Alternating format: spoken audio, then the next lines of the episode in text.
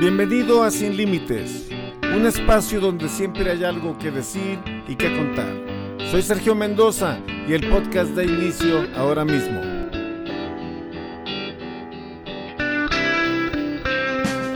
esta hora vamos a estar hablando del tema descubriendo las cortinas de humo en la política, cómo detectar la manipulación, el entretenimiento y la retórica intencionada en medio de estas situaciones. Y bueno, en el mundo de la política y en los medios de comunicación es común que se utilicen tácticas para distraer a la audiencia y desviar la atención de los temas importantes para jugarnos el atole con el dedo. Y esas técnicas son conocidas como cortinas de humo y pueden incluir desde el entretenimiento, a inventarse shows, escándalos, cosas por el estilo para que la gente se concentre en esos rollos en la exposición de figuras públicas y hasta en la manipulación de los seguidores, de los joiners, de esas personas que buscan pertenecer al movimiento X. Y en este caso, este, hay un énfasis muy importante en la figura del, del expresidente Donald Trump y de toda la, todo el séquito de seguidores que se activan en el momento de que este hombre aparece en la escena y vamos a estar hablando un poco de ello, vamos a hacer algunas comparaciones, vamos a señalar a algunos de los líderes mundiales que usan de una manera muy malintencionada la retórica, la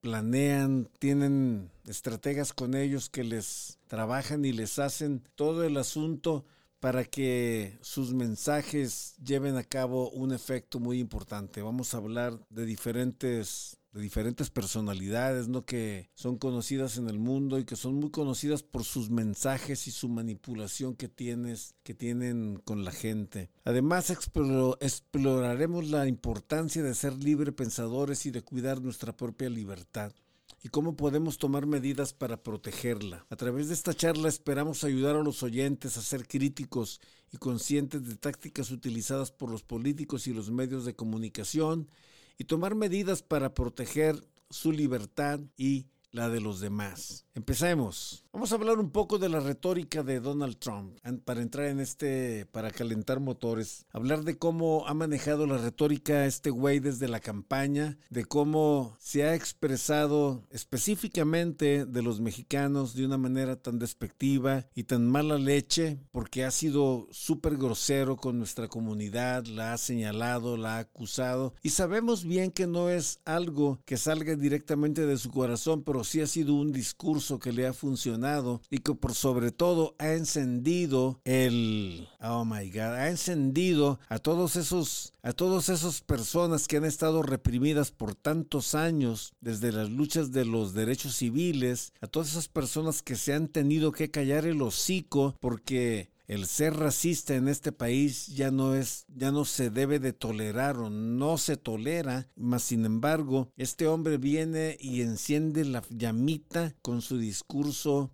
completamente xenófobo, racista y, mala onda, ¿no?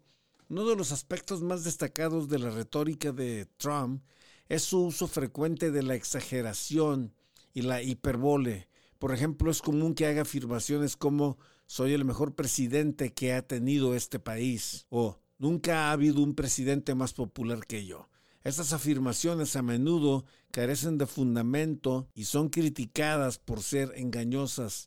Otro elemento importante de la retórica de Trump es su uso de términos incendiarios y provocativos constantemente.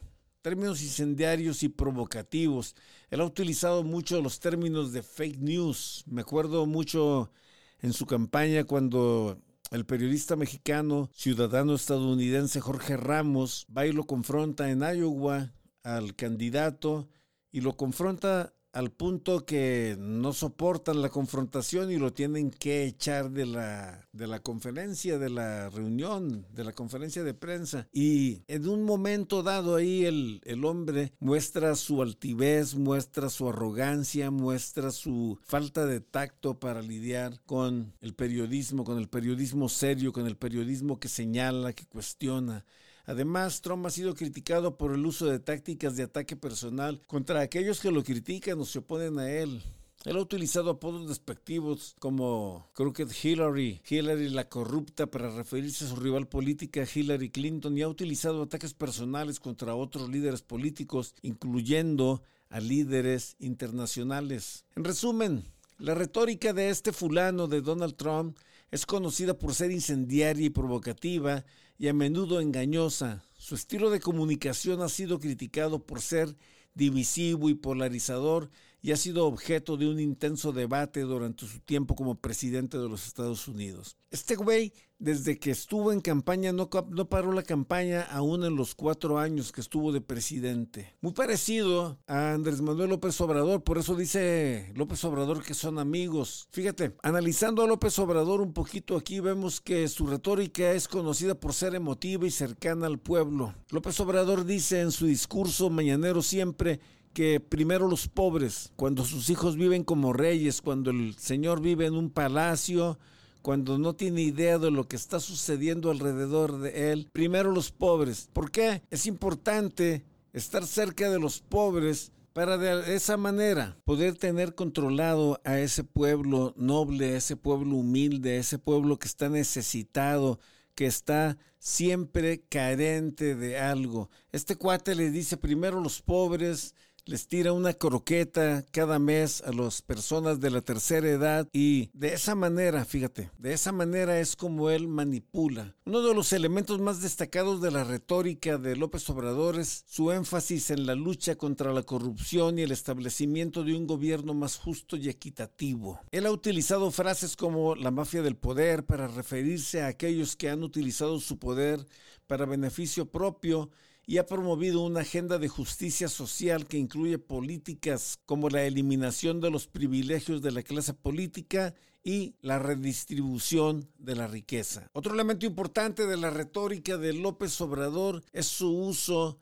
de la figura de la gente buena para referirse a los ciudadanos comunes y corrientes que luchan por un México mejor. Él, ha enfatizado la importancia de luchar, él ha enfatizado la importancia de escuchar las necesidades y demandas de la gente y ha promovido políticas que buscan mejorar la calidad de vida de los más pobres y marginados. Imagínate, tiene como 70 millones de personas en esa situación, o sea, es una base popular muy fuerte, muy grande, con la cual, pues, teniéndola de su lado, jamás va a perder una propuesta. Además, López Obrador ha utilizado su habilidad para comunicarse directamente con la gente a través de las redes sociales y sus conferencias de prensa diarias, donde responde a las preguntas de la prensa a modo, por supuesto, títeres y de los ciudadanos en tiempo real. Este enfoque ha sido alabado por muchos como una forma de aumentar la transparencia y la responsabilidad en el gobierno. En resumen, la retórica de López Obrador es conocida por ser cercana al pueblo, emotiva y enfocada, enfocada en la lucha contra la corrupción y la justicia social. Su estilo de comunicación directo y sencillo ha sido efectivo para conectar con los ciudadanos y movilizar a su base de seguidores y ha sido una parte integral de su éxito político en México. Tan directa y tan buena su comunicación que hasta lo vemos saludando a la mamá de un narcotraficante. Imagínate nomás. Ahora, vamos a hacer una comparación un poco más profunda con, con una figura que causó una conmoción en el mundo en el 1939 y es la de Adolfo Hitler. Porque a este tipo es, es muy importante estudiarlo, analizarlo porque muchos han imitado lo que él ha hecho. No les ha salido igual, pero lo han imitado. El hombre era un artista, el hombre era un dramaturgo y aparte era un apasionado por su raza. La retórica de Adolfo Hitler es conocida por ser extremadamente emotiva y persuasiva y efectiva en su capacidad para movilizar las masas. Durante su tiempo como líder del partido nazi y canciller de Alemania, Hitler utilizó su habilidad para comunicarse de manera poderosa y efectiva para promover sus políticas y su imagen pública. Uno de los elementos más, destacados de la retórica de Hitler es su uso de la propaganda y su habilidad para manipular las emociones de la gente. Él utilizó técnicas como la repetición constante de mensajes clave, la creación de enemigos imaginarios y la utilización de símbolos y rituales para fomentar el sentido de identidad y de pertenencia en sus seguidores. Para él era muy importante la uniformidad, por eso la propaganda y la repetición constante de su mensaje era vital para poder consolidar lo que en su momento llegó a ser la Alemania o la Germania nazi. Además, Hitler utilizó su habilidad para hablar en público, para movilizar a las masas, sus discursos eran altamente emotivos, persuasivos y a menudo incluían un lenguaje altamente emotivo y dramático. Él utilizó su habilidad para comunicarse de manera poderosa para fomentar el odio y la discriminación contra aquellos que consideraba enemigos de Alemania, incluyendo a los judíos, los homosexuales y otros grupos marginados. En resumen, la retórica de Adolfo Hitler es conocida por ser extremadamente emotiva y persuasiva y efectiva en su capacidad para movilizar las masas, su habilidad para manipular las emociones de la gente y su uso de la propaganda y los discursos altamente emotivos fueron elementos claves de su éxito en la promoción de sus políticas y su imagen pública, aunque se utilizó para fines terribles e inmorales. Ahora veamos a alguien que hizo las cosas un poco distinto, un poco por no decir mucho, un poco por no decir 180 grados. La retórica de Mahatma Gandhi, conocida por su habilidad para comunicar principios y valores de no violencia, justicia social y libertad a través de sus discursos escritos. Gandhi enfatizó la importancia de la verdad, la no violencia y la resistencia pacífica como medios para lograr cambios sociales y políticos. Gandhi utilizó su habilidad para comunicarse, para inspirar a la gente a actuar con coraje y determinación en la lucha contra la opresión y la injusticia. Él enfatizó la importancia de la educación, la tolerancia y la cooperación para lograr la unidad y el progreso. Sus discursos y escritos también enfatizaron la importancia de la humildad y la renuncia a la violencia y el odio, incluso en la defensa de los derechos y la justicia. Además, Gandhi fue conocido por su capacidad para conectar con la gente común y su retórica se centró en las necesidades y demandas de las personas más pobres y marginadas. Él luchó por la justicia social, la igualdad y la libertad de la opresión colonial y de otros sistemas injustos. En resumen, la retórica de Mahatma Gandhi se centró en los principios y valores de la no violencia, la justicia social y la libertad. Él utilizó su habilidad para comunicarse, para inspirar a la gente a luchar por sus derechos y la justicia, pero siempre enfatizando la importancia de la humildad, la tolerancia y la cooperación. Su retórica fue crucial para la lucha por la independencia de la India y sigue siendo un modelo de cómo la comunicación puede ser utilizada para promover un cambio social positivo. Aquí no hay manipulación, aquí hay inspiración. Qué distinto, qué distinto. Ahora vamos a ver unos de los cuántos casos, porque me interesa mucho para la gente que está aquí en los Estados Unidos y que se está polarizando más y más con la persona de Donald Trump en el momento que quiere otra vez correr a la presidencia. Y estamos viendo una situación que se está levantando. Y yo estoy viendo la situación de Stormy Daniels como una cortina de humo. Pero veamos otras cortinas de humo en el pasado, en el tiempo de la presidencia de Donald Trump. Hubo varios casos que algunos analistas políticos consideraron como cortinas de humo es decir, acciones o declaraciones que se utilizan para desviar la atención del público de temas importantes o controversiales. Algunos de estos casos incluyen, número uno, la afirmación de que el presidente Barack Obama había ordenado la intervención telefónica en la Torre Trump durante la campaña presidencial del 2016 aunque la afirmación no tenía pruebas, causó mucha controversia y desvió la atención de la posible interferencia rusa en las elecciones. Escuche bien. Número dos, la declaración de Trump sobre la prohibición de personas transgénero que de que personas transgénero sirven en las Fuerzas Armadas, a pesar de la posición de la oposición de muchos líderes militares y legisladores, la declaración fue ampliamente difundida y discutida y se consideró por algunos como un intento de distraer a la opinión pública de otros temas políticamente complicados. Número tres, se metió también en esto y, y, él tiene mucho que ver con el futuro, con lo que está pasando con Kaepernick en este tiempo, la controversia sobre los jugadores de la NFL que se arrodillan durante el himno nacional en protesta contra la brutalidad policial y la injusticia racial. Trump tuiteó en varias ocasiones sobre este tema, lo que provocó una gran discusión en los medios de comunicación y desvió la atención de otros temas políticamente más importantes. ¿Ok? Número cuatro la separación de las familias de inmigrantes en la frontera entre Estados Unidos y México. La política de tolerancia cero de la administración Trump resultó en la separación de miles de niños de sus padres inmigrantes, lo que provocó una gran indignación en todo el país. Sin embargo, en ese momento Trump también estaba enfrentando muchas críticas por su relación con Rusia y su manejo de las investigaciones de la trama rusa lo que algunos analistas políticos creen que fue una cortina de humo para desviar la atención del público de esas cuestiones.